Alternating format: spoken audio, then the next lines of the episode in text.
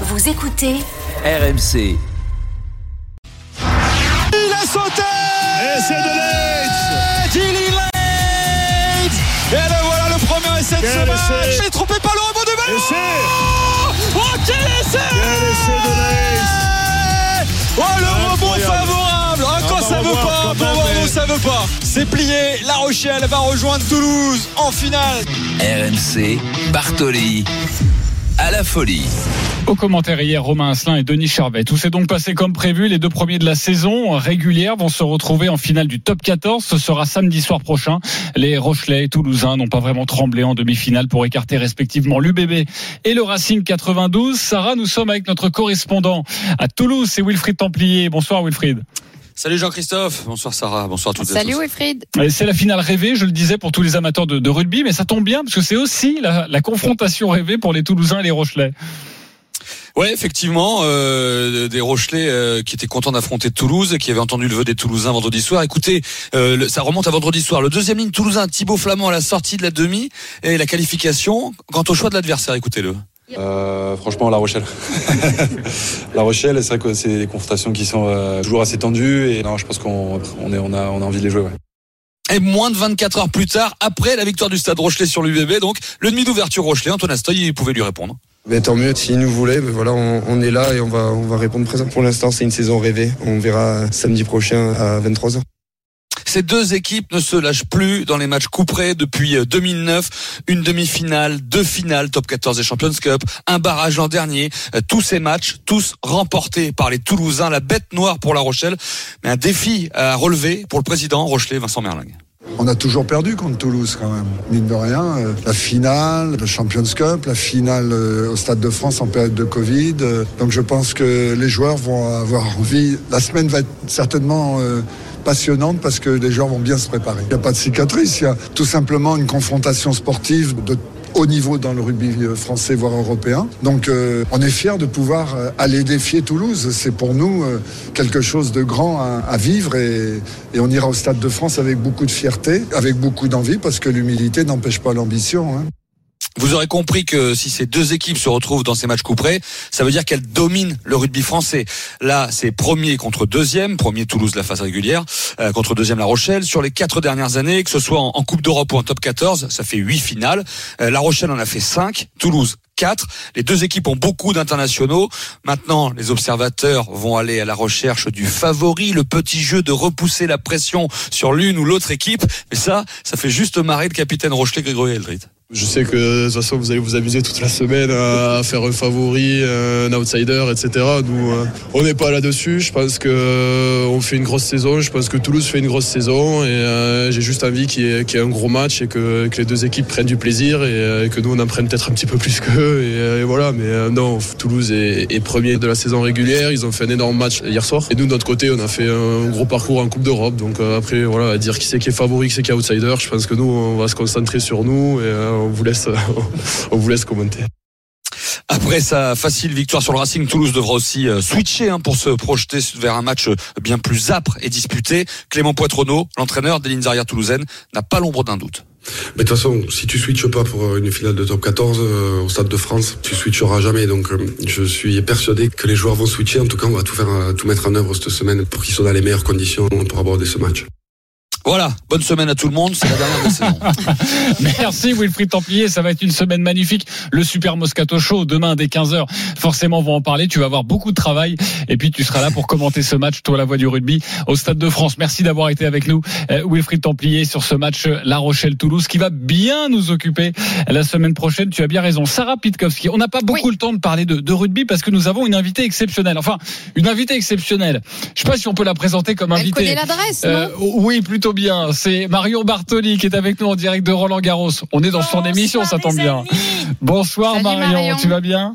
Ça va très bien. Écoutez, un moment exceptionnel, un moment d'histoire avec un immense âge qu'on a vécu aujourd'hui sur ce cours central, sur ce cours Philippe Chatrier. On pouvait pas rêver mieux pour finir une quinzaine exceptionnelle.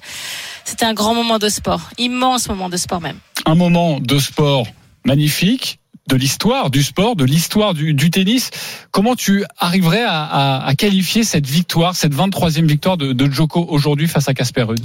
Écoute, ça a été une victoire extrêmement difficile à aller chercher parce qu'il a commencé le match euh, Novak de manière tendu. Il était, euh, il jouait court, il jouait nettement plus court que son adversaire. Casper Ruud a, a fait un, un, départ de match et une entame de match absolument exceptionnelle avec beaucoup de longueur de balle, beaucoup de lourdeur de balle. Et à chaque fois que Novak passait à côté de moi, parce que j'ai eu la chance de, de, commenter ce match au bord du terrain, donc vraiment de recueillir les émotions à la fois physiques, à la fois sur le visage. Novak a perdu plusieurs fois l'équilibre sur ses appuis, ce qui est extrêmement rare, tellement normalement c'est vraiment un chat lorsqu'il se déplace sur le terrain. Donc ce qui démontrait de la fébrilité de manière certaine. En revanche, ce que j'ai trouvé absolument exceptionnel, c'est qu'en aucun cas il s'est énervé.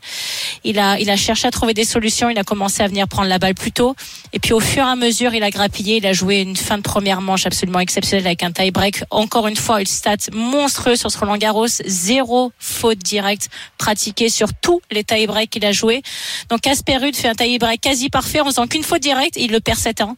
Et à partir de ce moment-là, le, le match était totalement acquis à sa cause parce qu'il a physiquement comme il l'a fait sur Carlos Alcaraz, dominer son adversaire.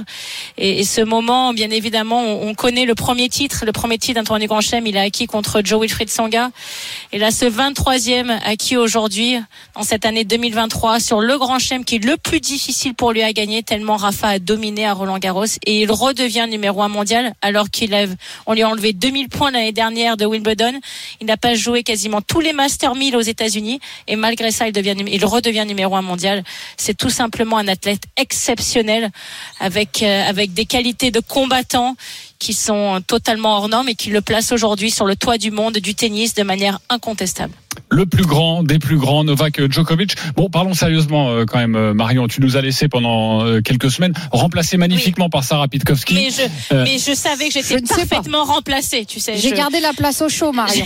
J'ai confié les clés à la meilleure personne. Marion, je sais que tu es éreintée après ces, ces deux semaines de, de Roland. Tu, oui. tu, reviens quand même la semaine prochaine, c'est bon. Mais bien évidemment. Mais c'est, vous m'avez tellement manqué, je ne pas savoir. Et en revanche, de manière certaine, beaucoup de gens m'ont arrêté dans les années Roland Garros en me disant, oh, on adore Bartolita, mais quand est-ce que vous revenez? Donc euh, voilà, je pour simplement remercier à la fois toutes les équipes d'RMC de m'avoir euh, confié cette émission maintenant pour une saison. Je suis extrêmement flattée de, de pouvoir euh, partager mes avis sur le sport, d'être à tes côtés, JC. Merci un immense merci à toi, Sarah, m'a remplacé pendant ces, ces, trois dimanches, et je reprendrai du service avec un immense plaisir la semaine prochaine. J'ai l'impression que tu as gagné Roland Garros là. Tu remercies tout le monde. T'as raison. Est-ce que, est que, je peux avoir une Mais petite... j'aime bien remercier parce que lorsque tu, les gens font des efforts raison. pour toi, il faut remercier. Euh, tu, as un numéro 23 là. Euh, oui, tatoué, oui, gravé sur la robe. Voilà, t'as 23 tatoués. Là, Ma, Marion, euh, euh, tu, tu, me connais, un dernier petit cadeau. Tu sais que je euh, j'aime bien les vacheries. Voilà, je, je t'offre un petit Merci. cadeau. C'était dimanche dernier, oui. après le huitième de finale de Novak Djokovic. J'avais déjà passé dans l'émission, mais là, je te préfère te le passer en face. Tu sais, parce que je suis quelqu'un de franc, d'honnête. j'ai peur. non, c'était avec Novak Djokovic. Ça s'est bien passé, mais ce sera un futur jingle. Prépare-toi. Question de Marion ah non, Bartoli sur le cours. La ah question oui, trop longue, c'est ça? Félicitations à toi. Aujourd'hui, tu as affronté un adversaire difficile en Juan Pablo qui avait battu deux très bons joueurs avant. Tu savais que ça pouvait être un match éventuellement difficile, mais tu as pris le contrôle du jeu dès le début et tu as vraiment fait une magnifique partie. Tu dois être très content de ton niveau de jeu. Merci Marion, c'est une question très longue, mais je trouve, euh, je trouve répondre à franchement, et en plus, en, en, plus, c'était pas très long, Marion, en plus, pour le coup.